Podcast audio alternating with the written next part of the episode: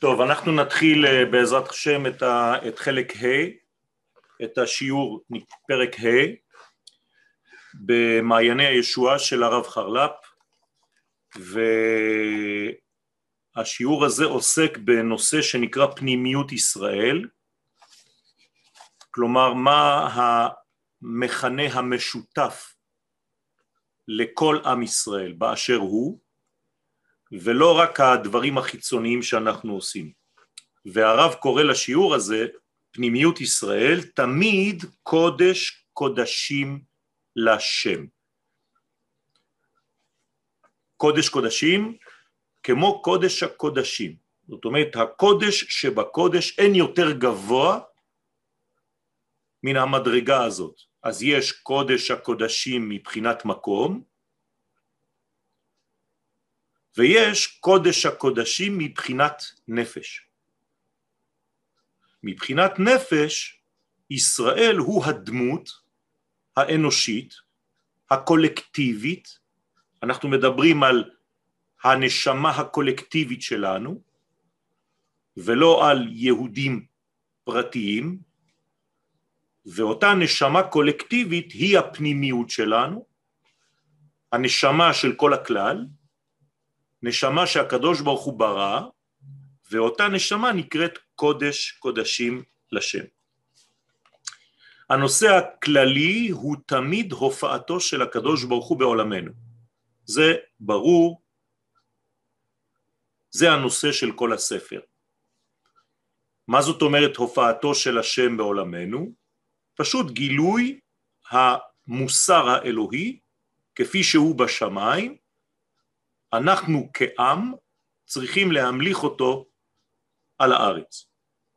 עד כדי כך שהערכים העליונים השמימיים של הקדוש ברוך הוא, כל המוחלט, יופיע בעולם הזה דרך צינור אחד עיקרי מרכזי ובלעדי שנקרא עם ישראל. כדי שהצינור הזה יעבוד בלי שום בעיה, צריך קודם כל לדעת שאני חלק מהצינור הזה, הצינור הזה עובד, הוא לא צריך אותי, הוא תמיד יעבוד.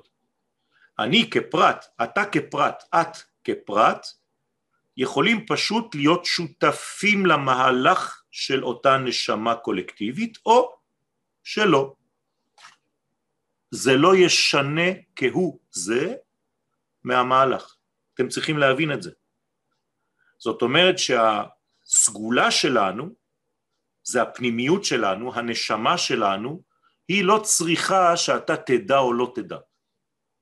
נשמת ישראל נבנתה בצורה כזאת שהיא פועלת, נקודה. אתה רוצה כפרט עכשיו להיות שותף למהלך הזה? בבקשה. אתה לא רוצה להיות שותף למהלך הזה?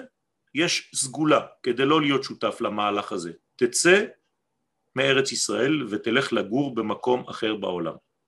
זאת הסגולה הכי טובה כדי להיפטר מהמושג של כלל ישראל. אני אומר דברים קשים ואני יודע, כיוון שהתורה אינה דת. התורה היא לאומית ולכן רק גבולות של ארץ ישראל, כאן למטה בעולם הזה במוחשי, אנחנו יכולים להתהוות כעם ולפעול את העבודה הזאת ולהיות שותפים למהלך הגדול הזה. אז הרב מתחיל ככה, גאולת ישראל תיתכן לבוא באופנים שונים. כלומר יש כמה צינורות, כמה שיטות לקדוש ברוך הוא כדי להביא את המצב הזה שהסברתי, כדי לגלות את הערכים שלו בעולמנו. אחד מהם, האחד הוא מצד צדקת ישראל, שישראל חיים בצורה של צדיקים שהם זוכים בזה לגאולה. כלומר עצם זה שעם ישראל, שבני ישראל, שהפרטים מתנהגים לפי הערכים של הנשמה הקולקטיבית שלהם, לא משקרים לנשמה הקולקטיבית, הסברתי לכם שהנשמה הקולקטיבית היא כמו שמש גדולה, ושאנחנו הפרטים כמו קרניים. והסברתי לכם גם בסייעתא דשמיא שהקרניים לא קיימות. אין דבר כזה קרן של שמש. רק דבר אחד קיים, השמש, והיא קורנת. אני לא יכול לאסוף קרניים ולבנות שמש, אתם מבינים? אז אתם לא קיימים, אף אחד מאיתנו לא קיים אם אנחנו לא קשורים לשמש הגדולה שנקראת עם ישראל.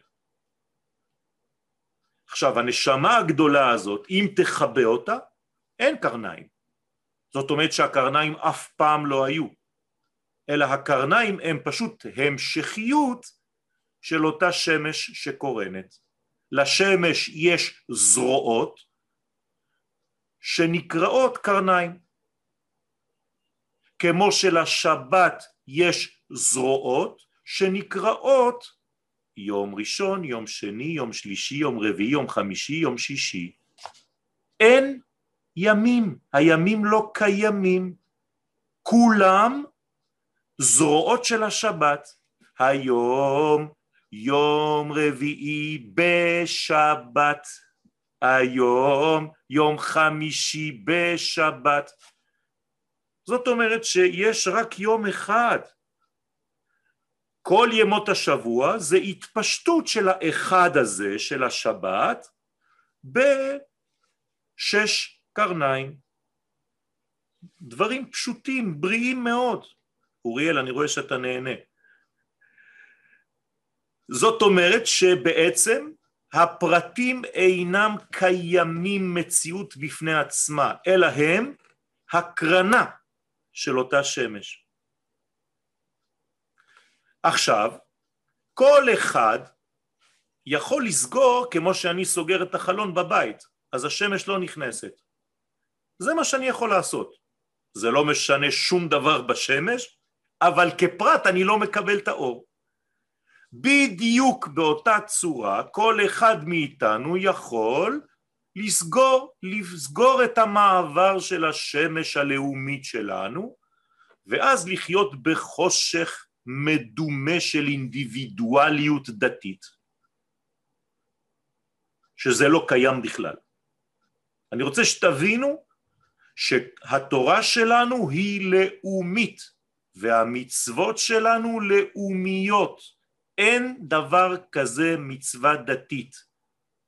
זה לא בגלל שאתה עושה אקט שאתה הופך להיות חלק מעם ישראל, נכון? אתה קודם כל חלק מעם ישראל שעושה אקט ששייך לשמש הגדולה. אני יכול לעשות ברית מילה לחתול, הוא לא יהפוך להיות חתול יהודי. זה בגלל שאתה יהודי שעושים לך ברית מילה. אשר בחר בנו מכל העמים ואחרי זה נתן לנו את התורה. זה לא בגלל שאני מקיים מצוות שאני הופך להיות יותר יהודי ממך. שנינו שייכים לאומת ישראל.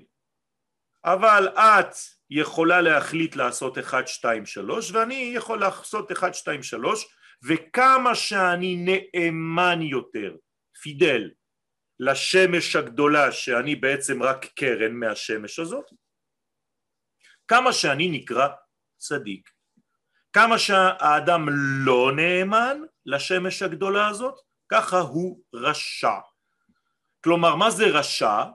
זה אדם שלא חושב על הכלל הגדול, על השמש, הוא חושב רק על עצמו. לכן רשע זה ראשי תיבות רצון של עצמו. זהו, זה ראשי תיבות רשע. כל מי שחושב רק על עצמו נקרא רשע. אני לא אכפת לי ממה שקורה מסביב, אין לי שייכות למדינה שלי, אין לי שייכות לאומה שלי, אין לי שייכות, אני רק עם הקדוש ברוך הוא. מצחיק. אין דבר כזה. לא קיימת חיה כזאת. אתה רשע מרושע. איך אני יודע? כתוב בהגדה של פסח. מה אומרים לרשע? לפי שהוציא את עצמו מן הכלל. כפר בעיקר. זה devenu un כפר. כן, כפר בעיקר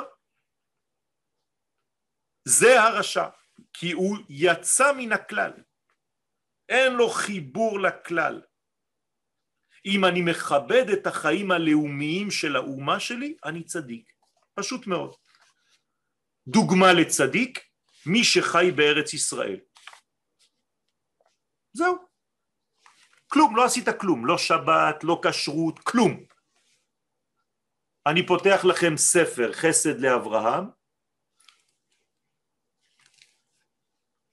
מעיין ג' נהר י"ב, כן? מי שדר בארץ ישראל נקרא צדיק, לא מי שעושה תורה, מי שעושה מצוות, רק דר בארץ ישראל. יש לך דירה, אתה כבר צדיק. גם שאינו צדיק כפי הנראה. כלומר, אתה תסתכל עליו, תגיד מה זה צדיק זה, תראה מה זה אוכל נבלות, עושה שטויות, לא שומר שבת. שאם לא היה צדיק, אומר רבי דוד אברהם אזולאי, הסבא של החידה, אם הוא לא היה צדיק, הארץ הייתה מקיאה אותו. כדכתיב, ותקיא הארץ את יושביה. ארץ ישראל יש לה קיבה מאוד מאוד מאוד רגישה. מי שבאמת רשע, היא זורקת אותו החוצה. וכיוון שהארץ אינה מקיאה אותו, בוודאי שנקרא צדיק, אף על פי שהוא נראה בחזקת רשע. וואי וואי וואי וואי וואי. אתם מבינים מה זה אומר? כל כך למה? פשוט מאוד, כי הוא חי עם האחים שלו, עם האומה שלו, עם הכלל שלו, במקום שהקדוש ברוך הוא ציווה את עם ישראל לחיות. ולכן מי שיוצא מארץ ישראל, אומר הרב, תהדקו את החגורות, והולך לגור במצרים, במצרים זה לא מצרים, ל Egypt, זה כל הארצות בעולם. רבי נחמן מברסלב עליו השלום אומר שכל הארצות בעולם נקראות מצרים ביחס לארץ ישראל. כלומר יש כאילו שתי ארצות בעולם, ארץ ישראל וכל השאר נקרא מצרים. מי שיוצא מארץ ישראל והולך לדור במצרים, אותה עבירה שהוא עושה, עבירה, כן, שיצא מארץ ישראל, גורמת שהשר של האומה עכשיו ימשול עליו, הוא כבר לא נמשל על ידי הקדוש ברוך הוא, הוא נמשל על ידי השר שאותה אומה. עכשיו אם אני לא נמצא תחת חסותו של הקדוש ברוך הוא ויש לי אמצעי, איך זה נקרא? עבודה זרה. אני כבר לא יכול לעבוד את השם, אני עובד אמצעי. ולכן כל מי שדר בחוץ לארץ נקרא שאין לו אלוה ועובד עבודה זרה בטהרה. בסדר לכם? אפשר שאלה? בוודאי. אז איך עשו באלפיים שנות גלות? חיו בהמתנה להקמת שלטון יהודי בארץ ישראל עם אומה שמתה, שמתקרבת למות, כמו שהיה במצרים, ויקרבו ימי ישראל למות. ולכן יחזקאל קורא לזמן של הגלות הזאת עצמות יבשות. עד שאנחנו חוזרים לארץ ישראל לתחייה הלאומית. והרב קוק כותב ספר שלם על אורות התחייה. זהו. אז אנחנו בהמתנה להקמת מדינה במשך אלפיים שנה. היום ברוך השם אנחנו כבר שבעים ומשהו שנים אחרי ראשית צמיחת גאולתנו ולכן אנחנו עכשיו מתים שחזרו לחיים. זאת תחיית המתים הראשונה. אתם מתים שחזרתם לתחייה. דוקטור תיארי quand vous avez fait votre alia, vous êtes revenu à la vie. Amen. זהו, זה העניין. עכשיו, זה הצד הראשון של הגאולה, שעם ישראל זוכה בזה לגאולה. דרך אגב, האם לגאולה יש קונוטציה דתית? לפי התורה, כן, אנחנו מדברים תורה, אנחנו לא יכולים לדבר דברים אחרים. אין בתורה... תלוי במה. שום דבר, לא תלוי בכלום. אין קונוטציה דתית לגאולה. גאולה פירושו של דבר חזרה לבעלים הראשונים של הדבר. זהו. ברגע שאתה חוזר לבעלות... ולקחתי אתכם לעם. סליחה? ולקחתי אתכם לי לעם. נו, זה, זה העניין. מה זה לעם? ברגע שאתם העם, איך זה, מתי זה לעם? מתי אתם הופכים לי לעם? תקראו ביציאת מצרים חמש לשונות של גאולה, נכון? מתי זה נקרא שלקחתי אתכם לי לעם? כשאני מביא אתכם אל אדמתכם, והייתם לי שמה באדמתכם, בארצכם, לי לעם. כלומר, אם אתה לא בארץ ישראל, אתה לא העם שלי. זה נקרא ולקחתי אתכם לי לעם, והייתי לכם, לכם, לאלוהים, ולא למי שנשאר בחוץ.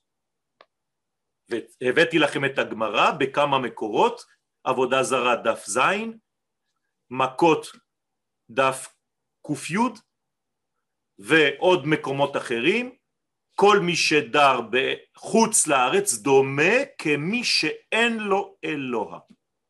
עד כדי כך שמשה רבנו אפילו על עצמו לא אמר אדוני אלוהינו. תקראו בספר דברים, משה רבנו אומר אדוני אלוהיכם. שואל הזוהר הקדוש, מה זה אלוהיכם? למה הוא לא נכלל?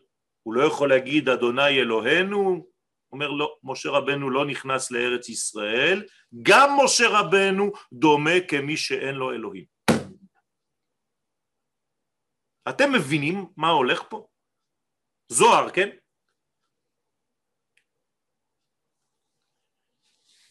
ולכן צריך להבין מה זה אומר, כל הדבר הזה. הביאני המלך חדריו. גבר שנושא אישה מביא אותה לביתו, נכון? זה ארץ ישראל. מי שנמצא בחוץ לארץ, מלך אסור לו להזדווג עם אשתו בחו"ל, מחוץ לארמונו. זה לא כבוד למלך, ולכן אין חיבור מחוץ לארץ ישראל. אז מה עושים? אז עושים מצוות כדי לא לשכוח. הציבי לך ציונים זה רק ציוני דרך לכשיבואו לארץ ישראל לא ישכחו. כלומר כל המצוות שנעשות בחו"ל הם רק כדי שלא נשכח. אפשר לשקר על הדברים האלה? זה, זה, זה מיליונים של מקורות רבותיי. זה מצחיק אותי כי כשהייתי נוסע לעשות סמינרים בחו"ל אז הייתי מול תלמידי חכמים, היו מביאים לי תלמידי חכמים, זה לא סתם אתה יכול להעביר שיעור, תדמיינו לעצמכם שאני מדבר ושם אנשים שחיו כל היום ולומדים כל יום, מה הם לא מקבלים את הדברים בקלות.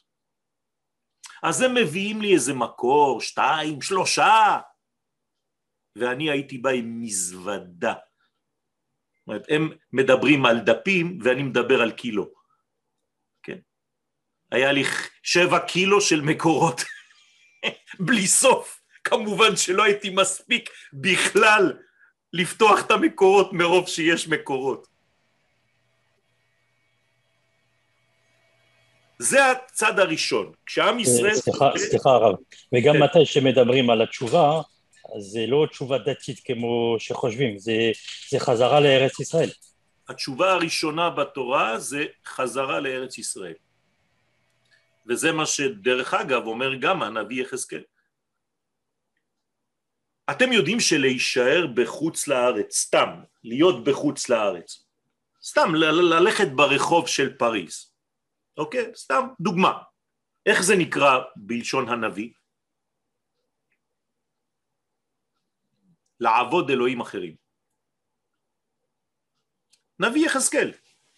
אתם רוצים שאני אביא לכם אה, את זה ב... איך זה כתוב? אני אביא לכם את זה שנייה. איפה התנ"ך? מצחיק, כי זה כמו בישיבות, קשה למצוא תנ"ך. איי איי איי איי, איפה שמתי אותו? הוא היה כאן.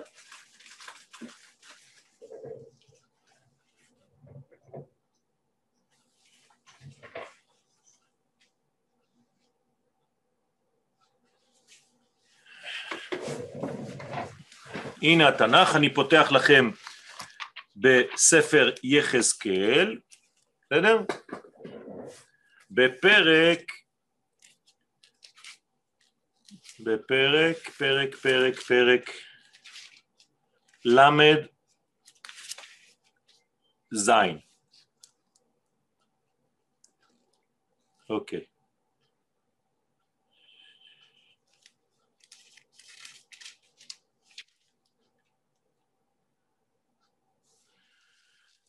לכן אמור לבית ישראל, כן, הקדוש ברוך הוא מדבר, כן?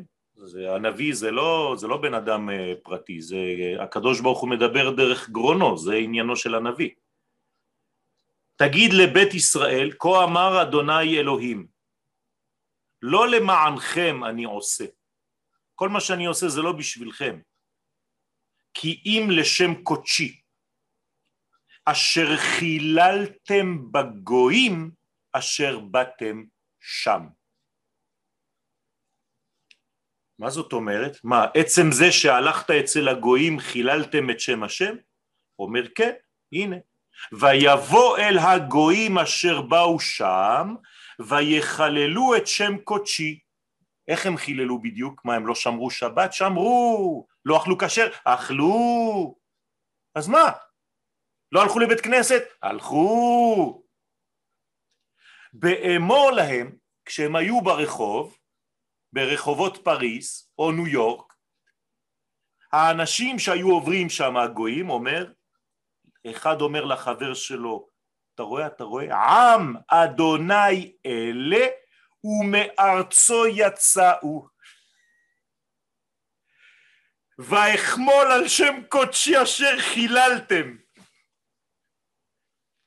יהודי שגוי אומר לו יש לך ארץ ואתה מחוץ לאותה ארץ זה חילול השם הגדול והנורא ולכן מה התיקון לדבר הזה? וקידשתי את שמי, אני חייב לקדש את שמי, אתם חיללתם. איך אני מקדש את שמי? המחולל בגויים אשר חיללתם בתוכם, ולקחתי אתכם מן הגויים וקיבצתי אתכם מכל הארצות והבאתי אתכם אל אדמתכם. הנה רבותיי, קידוש השם, עצם זה שאת חיה עכשיו בארץ ישראל, את מקדשת את השם. ומי שחי בחוץ לארץ מחלל את הגילוי האלוהי שנקרא שם. רבותיי, זה, זה אי אפשר. אי אפשר לשקר לילדים, לנכדים. בבקשה, נא להפסיק. בסדר? זה לא המצאות, כן? יש לכולם אותו דפוס. אני לא מספר לכם סיפורים. זה הדבר הראשון, כדי להיות בגאולה. מצד שני, יש אפשרות אחרת. מצד מילוי רשעת הגויים. זאת אומרת שהגויים כל כך רשעים שהם אפילו מתחילים ליהנות מהרשעה שלהם נגד עם ישראל. אז גם משם יכולה לבוא גאולה. והדבר השלישי, האפשרות השלישית, הוא מצד שניהם כאחד. זה מה שקורה לנו בעצם, זה מה שקרה בהיסטוריה. גם הגויים מתחיל להימאס להם שיהיה להם שם יהודים בין הרגליים, וגם כן, עם ישראל מתחיל להבין שהמקום שלו זה פה וכולם מתחילים לתכנן איך להגיע. היום מתקשר אליי בן אדם מחוץ לארץ, לא חשוב מאיפה, בצ... בצרפת, ואומר לי שיש לו בעיות בפרנסה ובכל מיני דברים והוא לא מצליח וכל פעם שהוא מגיע וזה וזה וזה וזה. אמרתי לו, תשמע, תחליט תאריך שבו אתה חוזר לארץ ישראל, ואני מבטיח לך שתהיה לך פרנסה גדולה מאוד. אבל אתה צריך להיות אמיתי. תחליט עם אשתך עוד לא יודע כמה, אנחנו חוזרים לארץ ישראל. אתה תראה עכשיו את היצר הרע שיתחיל לתת לך פרנסה כדי שלא תצליח להיפטר מזה. כי כל פעם שאתה מחליט להגיע, פתאום יורד לך כסף, ואתה אומר עוד קצת, עוד קצת, עוד קצת. זה סגולה. זה כמו שאתה פותח עסק, אתה רוצה שייכנסו קליינטים? תפתח ספר תהילים. כל פעם שאתה פותח נכנס אחד כדי שלא תקרא פסוק אחד שלם. והגאולה לעתיד לבוא, אומר הרב, תהיה באופן שלישי, כמו שאמרתי לכם. יתגלה שכל העוונות והכישלונות של ישראל, כל העוונות, כל הכישלונות, תראו איזו אהבת ישראל אמיתית, באו אך ורק מצד גודל החיפוש והביקוש אחרי השם. כלומר, אין עוון אמיתי בעם ישראל, אלא בגלל שהאלוהים שאתה עובד אותו עכשיו נראה לי קצת קטן. אני רוצה אלוהים גדול. אתה מביא לי אלוהים קטן כזה מצומצם, דתי כזה עצבני, זה לא מתאים לי. אומר כל מי שחוטא זה בגלל שהוא רוצה אלוהים גדול, כלומר בתוך החטא שלו יש בעצם חיפוש אמיתי של הקדוש ברוך הוא גדול. הבן אדם הזה שאתה קורא לו פושע, חוטא, הוא בעצם לא רוצה להיות כבר עבד השם בקטנות. הוא רוצה להיות עם עם אידיאלים גדולים, הוא אומר לא ייתכן שהקדוש ברוך הוא כל כך קטן. זה השורש של החטא שלו. כלומר הרב כאן רואה בתוך הבן אדם הזה צדיק, כיוון שהוא אומר מה החיפוש של הבן אדם הזה? בוא נבדוק בפנים. מה גורם לו לחטוא? זה שהוא נגד השם? לא.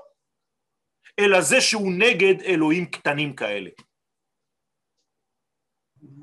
הרב, כן. אתה, אתה יכול לתת דוגמה? אני יכול לתת דוגמה, אה, בוודאי. למשל, אם בן אדם הוא חוטא, כן? מבחינה הלכתית הוא חוטא. הוא למשל רואה ב...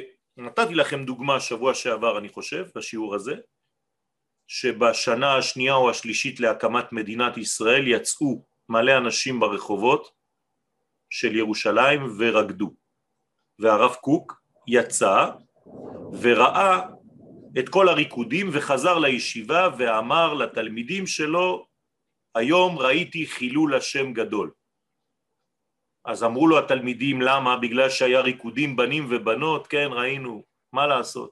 אמר להם לא לא זה לא זה, זה בגלל שלא ראיתי שום רב יוצא ורוקד עם עם ישראל. עכשיו, הבן אדם הזה מבחינה פרטית, יש לו עבירה? כן. אסור לו לרקוד בנים ובנות, אבל מבחינה לאומית גדולה, הוא שמח בשמחת העם. עכשיו בוא נשים אחד ליד השני. אם אתה בא ואתה משגע אותו ואתה אומר לו המדינה שלך זה זבל, הנה מה שהיא גורמת, שתרקוד עם בנות, הוא יגיד לך תשמע, אתה עובד אלוהים מאוד מאוד קטן. אני חושב שאלוהים שמח שאני רוקד עכשיו, אפילו אם זה עם בנות, בגלל שאני שמח בלאומיות של עם ישראל ובחזרתו לארצו ובהקמת המדינה. הנה דוגמה. אז יש לפעמים אנשים שלא מבינים את הניואנסים הגדולים האלה, ולכן הם נופלים. אז מבחינה פרטית הבן אדם הזה יהיה חוטא, אבל מבחינה כללית הוא צדיק. לעומת זאת, מי שלא מבין את זה, מבחינה פרטית הוא צדיק, אבל מבחינה לאומית חז ושלום יצא מן הכלל, אז הוא נקרא רשע.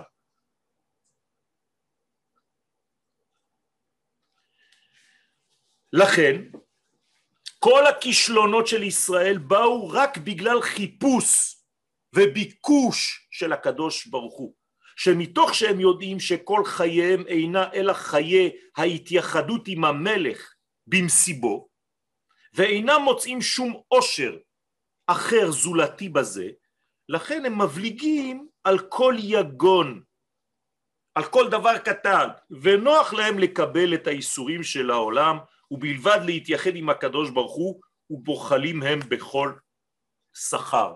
זאת אומרת שהאנשים האלה חיים באידיאל גדול מאוד, אבל הם חוטאים בדברים הקטנים. אבל האידיאל שלהם הוא גדול מאוד. הם לאומיים מאוד, הם דואגים לעם ישראל, גם היום. זה לא בגלל שאתם לא מסכימים עם אנשים במערכת הבחירות שהם רשעים, לא. אם תלך ותשב עם האנשים האלה, שאתה חושב שהם רשעים, הם אוהבים את מדינת ישראל, הם אוהבים את עם ישראל, הם מוכנים למות בשביל עם ישראל, כולם עושים צבא. מי שעושה צבא. האנשים האלה, הם נותנים את כל נשמתם. יש ערך יותר גדול מזה? אז נכון, מבחינה דתית הם לא כמוך, אבל זאת לא המגמה של השפיטה היחידה שצריכה להיות בעיניך. ברוך אתה אדוני אלוהינו מלך העולם שכוחו וגבורתו מלא עולם. אני שומע ברקים אז אני חייב לברך. גם עולם הזה וגם עולם הבא אינם שווים בשביל אותם אנשים. מי לי בשמיים ועמך לא חפצתי בארץ, ומתוך זה הם מבקשים את אדוני ומחפשים אנה ואנה, איה מקום כבודו. ודווקא מתוך החיפוש הזה, הם טועים לפעמים בדרכים שונות. אוקיי. כלומר, אני טועה בגלל שחיפשתי בצורה לא נכונה. אבל רגע, רגע, רגע, אם אני שופט, אני אומר לבן אדם שמולי, לא אכפת לי, אתה טעית? אם בן אדם בא ואומר לי, אתה יודע מה, כבוד השופט, אני רק חיפשתי אותך כל החיים, אבל לא ידעתי איך לחפש. אני יכול לזרוק אותו? לא. אני אגיד לו, תשמע, הדרך שלך לא הייתה נכונה. אני מסכים. אתה תקבל אולי עונש קטן על זה, אבל הרצון שלך היה לפגוש אותי. יש דבר יותר גדול? ולכן הם תרים פה ושם, הולכים, לא יודעים בדיוק לאן ללכת, מחפשים את עצמם, למעלה ולמטה, כן? נעים ונדים, נע נד, נד נד, כן? מה למעלה? מה למטה? רק אני, אני ואתה. בסוף מגיעים לזה, גם ילדים קטנים. יודעים שמה שיש בעולם זה רק אני, שזה שם של המלכות, ואתה שמה של החוכמה. בקבלה מי שמכוון יודע שברוך אתה, אתה זה חוכמה ואני זה מלכות. אז מה יש למעלה ולמטה? רק אני, אני ואתה. אז אתה יכול להסתובב כל החיים שלך, נעד נד, נעד נד, רד, עלה, עלה ורד. מה למעלה, מה למטה? רק שני דברים, אני ואתה. החוכמה והמלכות, זהו. אתם יודעים מי כתב את השיר הזה? חיים נחמן ביאליק שהיה תלמיד ישיבה, וזה קבלה, פשוט. שהיינו נעים ונדים בעולם, כמו נדנדות. ויש כאשר אינם מוצאים את מבוקשם, אז הם מחפשים, מחפשים, מחפשים ולא מוצאים, כי מה שמראים להם זה קטן, זה מצומצם, זה מצומק. אז מה הם אומרים? ניזיל ונתהנה מעל מהדן. אתה יודע מה? אתם לא נותנים לי משהו ש... אדרנלין, אני רוצה משהו גדול, בומבסטי, מה, הקדוש ברוך הוא גדול, כי גדול אדוני מכל אלוהים. מה אתם נותנים לי איזה אלוהים קטן ש, שמתעסק עכשיו ב... ב... אז סליחה, אני הולך ליהנות במקומות שיביאו לי אדרנלין, ככה הם אומרים. בואו ונלך ליהנות מהעולם הזה. אתם מבינים איך הרב רואה את הנפש של הרשע? הוא אומר זה לא הוא רוצה, שהוא לא רוצה להיות רשע, הוא פשוט רוצה דברים גדולים. עכשיו, אם הדבר הגדול הזה לא מגיע לו מהצד של הקדושה, הוא ילך לחפש אותו מצד אחר שייתן לו הנאה גדולה. איזה אהבת ישראל זאת. אבל כל זה, אומר הרב, בא מתוך דרישה את אדוני ועוזו. זה מה שהוא מבקש, כל החיים שלו הוא הלך ליהנות, מוזיקה חזקה, בירות, שתייה, בנות, לא יודע מה. למה? כי בעולם שלנו זה מה שנותן לך הכי הרבה הרגשה שאתה חי. והמנוע הפנימי שלו זה היה לחיות. אבל הוא לא מצא את זה כי לא נתנו לו את זה בתורה הפנימית. אף אחד לא נתן לו את הנשמה של התורה, את האדרנלין החזק. אז הוא אומר מה זה, זה תורה, יושבים והרב מספר לי אה, לאכול ככה ומה לאכול וזה, אם יש לך בשבת, ואתה פותח, מסכן, הוא הולך שם בישיבה בשבת ונרדם ככה על הכיסא. רבותיי, זה חיפוש של גדלות. זהו, זה מה שמחפשים כולם. כולם מחפשים אהבה, רגש, אינטנסיביות, עוצמה. ברגע שאין לך את זה בתורה, אז אתה הולך לחפש את זה במקום אחר. למה הבעל שם טוב, זכותו תגן עלינו אמן, כשהוא היה נותן שיעור תורה, זה היה כמו מתן תורה. אורות, לפידים, שופרות, ברקים, רעמים. כי זה מה שהתלמידים רוצים, הם רוצים את כל הדבר הזה. אתה נותן להם איזה מין תורה רדודה של, של שיעור קטן בין מנחה לערבית. נו באמת, איך אתה רוצה שהבן אדם הזה ירגיש שהוא חי? אז אני מפיל את זה על עצמנו, אנחנו המלמדים, שלא הבנו מספיק את הרמה הגדולה של הדור שלנו.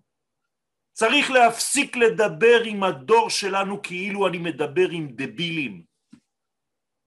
הדור שלי מסוגל להבין פנימיות, נשמה, כלליות, תורת ארץ ישראל, זוהר. למה אני מזלזל בעם שלי חלילה? זה מה שהוא רוצה. לא ימצא את זה פה, ילך למקום אחר. יש שאלות לפני שאני עובר לשלב השני? אוקיי. ומאחר שכל העיוותים בישראל, לא, לא חלק, כל העיוותים בישראל, כן, אתם יודעים מה זה עיוותים, נכון? כל מה שלא לא ישר. באים מצד הדרישה שדורשים את השם, זהו, הוא החליט, הרב אומר, זהו, אני יודע שכל הבלגן שאתה עושה בחיים שלך, כל השטויות שלך, זה רק בגלל שאתה מחפש את הקדוש ברוך הוא. הרי מצידו יתברך, עכשיו הקדוש ברוך הוא, בואו נשים את, ה, את המצלמה מבחינה אלוהית. הקדוש ברוך הוא רואה בן אדם כזה, שמחפש אותו אבל מתבלבל בחיים, עושה שטויות, כי הוא רוצה להרגיש את הגדולה האלוהית אבל הוא לא מרגיש, אז הוא מנסה להרגיש את הגדולה הזאת בכל מיני דברים אחרים, באוכל, בשתייה וכולי. כשהקדוש ברוך הוא רואה בן אדם כזה, הרי מצידו יתברך אין על ישראל שום פגם וחטא כלל. הוא רואה את הבן אדם הזה והוא אומר לו, אני לא רואה אפילו חטאים, הוא מחפש אותי, מסכן. הוא מחפש אותי כל חייו. הנשמה של אותו רשע רק מחפשת אותי. אני לא יכול לקרוא לו אפילו רשע. שכן הכל בא להם מצד הנהירה המוחלטת להיות מתייחדים עמו. הם רוצים רק דבר אחד, אינטימיות, להיות מחוברים לאור הגדול הזה. אבל הם לא יודעים איך עושים את זה. לא לימדו אותם. עכשיו, אל תצאו מהשיעור ותגידו אז אני עושה מה שבא לי, בין כה וכה אני מחפש, לא, אתם תלמידי חכמים, אתם לומדים. אבל אנחנו חייבים לראות את אחינו בית ישראל עם אהבה, שכשאני רואה בן אדם שלא עושה את הדברים האלה, זה לא בגלל שהוא שונא חס ושלום את הקדוש ברוך הוא, הוא מאמין. אני רואה אנשים בלי כיפות, בלי כלום, בנות עם מכנסיים מלאים בחורים, וכל הזמן מנשקים מזוזות בכל דבר ובעזרת השם ו... ו... זאת אמונה רבותיי, אמונה פשוטה אמיתית. לכן רוצים רק להתייחד איתו. ואם אמנם מתוך זה מתלכלכים, כי הם לא יודעים איך לעשות את זה, אז הם מתלכלכים בלכלוכי המבואות האפלים שהם טועים שמה, טועים בתו, כלומר הולכים לאיבוד, בכל מיני מקומות אפלים, הרי הלכלוך הזה אינו מצד החוק העליון, זה סתם חיצוני, תעשה ככה זה יורד.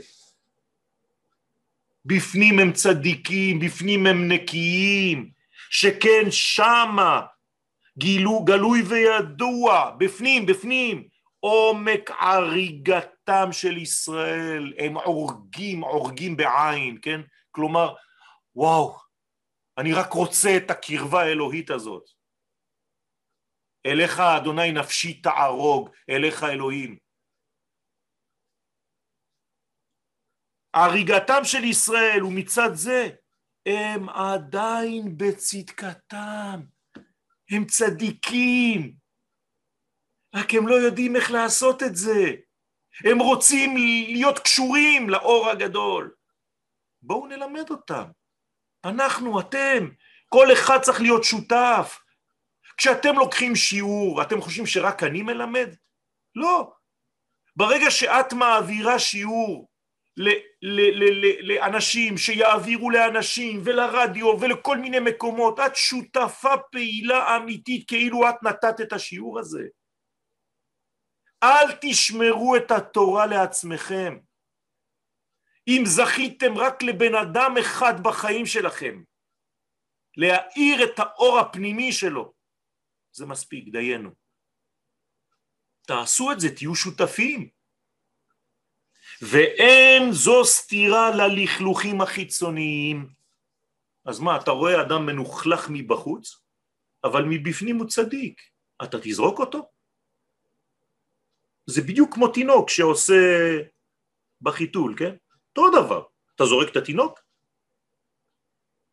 לא, אתה יודע לעשות את ההבדלה, נכון? אתה לוקח את החיתול, מנקה, מנקה עוד, וזורק את הטיטול או את החיתול לאשפה ושומר את התינוק. אני אף פעם לא ראיתי מישהו שזורק את התינוק עם הקקי. אין דבר כזה. אז למה אתה עושה את זה בעם ישראל? למה אתה לא מבין שהלכלוך הוא רק חיצוני, הוא בחוץ, זה נקרא צואה, צואה מלשון צא. אתה לא רואה את זה? שאומנם צריכים לרחוץ אותם, אז תיקח אותו, תרחץ אותו.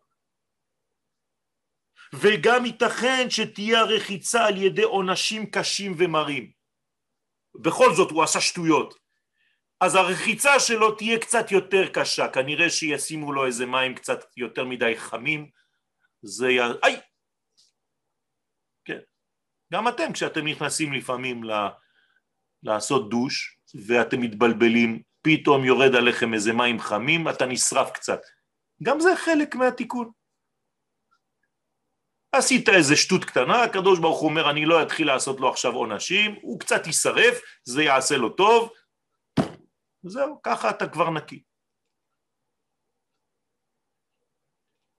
שכל זה רק מצד החיצוניות, רבותיי, לא להתבלבל, אבל מצד הפנימיות של ישראל הם תמיד קודש קודשים לאדוני. קודש ישראל לשם ראשית תבואתו. אתם יודעים איך הקדוש ברוך הוא אוהב אותנו? אני יכול לדבר רע על העם שלי? אני יכול לדבר רע על המדינה שלי? אני יכול לדבר רע על כל מי שמשתדל יום ולילה לעשות לנו הכי טוב? אתם לא מתביישים? אם סבא שלך, סבא רבא שלך, היה בא היום ורואה את כל האנשים שמשתדלים שהמדינה שלנו תהיה הכי טובה בעולם, היו רואים את זה? היו בוכים. היו אומרים לך על מה אתה בוכה, על מה אתה מתלונן, אתה לא מתבייש? הרב שלי, הרב יהושע צוקרמן, שליטה, שיהיה בריא, יום אחד כשהוא הגיע לארץ הוא היה בירושלים ונסע באופנוע. הוא בא עם האופנוע שלו מבלגיה. עצר אותו שוטר כדי לתת לו קנס. אז הוא מתווכח עם השוטר והרב קוק, הרב צבי יהודה, שהיה הרב שלו, עובר. והוא אומר הרב צוקרמן לרב צבי יהודה קוק, הרב, הרב, הרב, שלום, תראה, תראה, הוא עצר אותי בשביל לתת לי קנס. אמר לו הרב קוק, שוטרים בארץ הקודש? וואו, זה הגאולה! והמשיך ללכת. חלמתי שיום אחד יהיו שוטרים בארץ, חיילים. על מה אתה בוכה? וכאשר יתגלה לעתיד צדקת ישראל, כשנבין את הדבר הזה, ויחד עם זה תתמלא רשעת הגויים במלואה, כי, כי האנשים חוזרים, באים לארץ יותר ויותר, מתחילים להתעורר, ופתאום רואים את כל מה שעשו לנו הגויים במשך כל השנים האלה, עם הרשעה שלהם, אז תבוטל הטומאה מן הארץ. כתוב, איתמו חטאים מן הארץ, חטאים ולא חוטאים. תראו איזה יופי. החטאים יפסיקו כי החוטאים לא ממש חטאו, אז הם ימשיכו להיות. תראו איזה, איזה, איזה דיוק יש במילים בעברית. אז תבוטל הטומאה מן הארץ, לא האנשים הטמאים, אין אנשים טמאים, רק הטומאה תלך. וממילא יתנוצץ הדר הקודש של ישראל בכל מלוא זוהרו. תמיד הוא מכניס איזה מילה שמזכירה את הזוהר. פתאום אתם תבינו מה אומר הזוהר הקדוש על הדור הזה, אני מזכיר לכם. תו מלגו ולבושה דילה ביש. הוא יהיה טוב מבפנים והלבושים שלו יהיו מלוכלכים מבחוץ. אוי ואבוי אם לא תלמד פנימיות בזמן הזה, כי אתה לא תראה את הפנימיות של הדבר. למה לומדים פנימיות היום? כדי לראות את הקדושה הפנימית. לא סתם כדי להיקרא מקובל, כדי להיות מסוגל לראות את הקודש הפנימי של ישראל. בשביל זה אתה צריך ללמוד פנימיות. אבל אם אתה כל הזמן עוסק בחיצוניות, אתה תראה רק את מה שיש בחיצוניות. אה, זה מלוכלך פה ומלוכלך שם, אני לא לארץ ישראל. אדוני, אתה לא אמרת לי שלום, אני נשאר בצרפת. זהו, זה מה שאתה תראה. ופתאום יבוא אל היכל האדון אשר אתם מבקשים. הקדוש ברוך הוא יתגלה לעינינו. פתאום, בפתאומיות. ולכן אנחנו צריכים להיות מוכנים לדבר הזה. ואני אגיד לכם על מה יהיה הדין. על איפה היית כשבחנת את האחים שלך. האם אמרת שהם רשעים בגלל שהם לא עושים 1, 2, 3 כמוך? או שראית בהם את הטוב הגנוז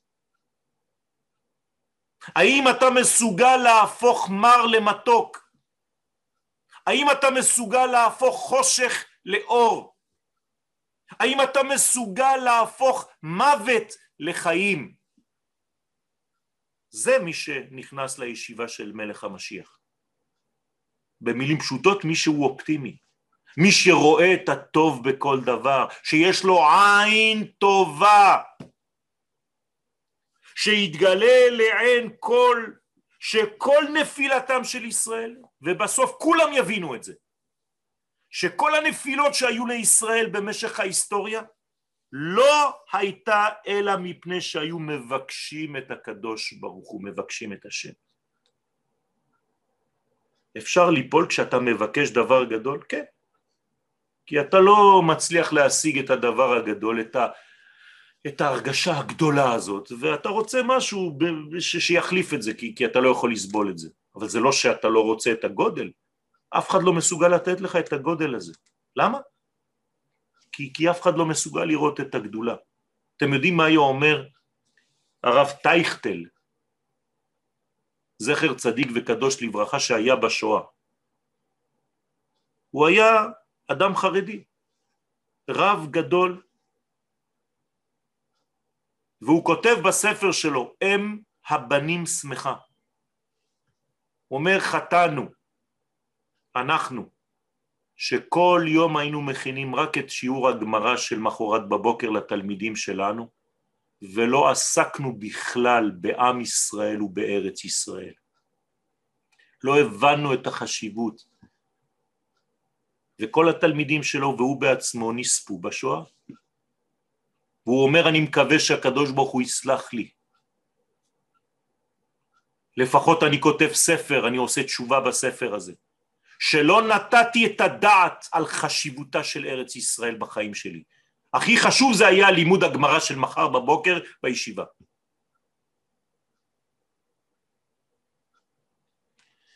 כל זה צריך להבין שיש כאן בקשה שהיו מבקשים את השם וימלא כבודו את כל הארץ. הם רצו כבוד לאומי גדול, דברים ענקיים. אתמול בחדשות כתוב ישראל אור לגויים. גם העיתונאים החילוניים משתמשים בדברי תורה? כן. אם אני הופך להיות מודל לאומות העולם, אז בוודאי שזה חלק מהעניין הזה. מה אתם חושבים שאפשר לדבר באו"ם דברי תורה? אי אפשר, אנשים לא יקשיבו, אבל אם יש לי סגנון שיכול להיות מלא תורה, אבל רק אני מדבר בצורה אחרת, עטיפה, פוליטית, אבל אני מדבר רק על קודש, אז ישמעו אותי. מתי נשמעים הדברים שלנו? כשאנחנו עשירים, אין מה לעשות, ככה זה בחיים. העשיר דבריו נשמעים, העני הדל דבריו אינם נשמעים.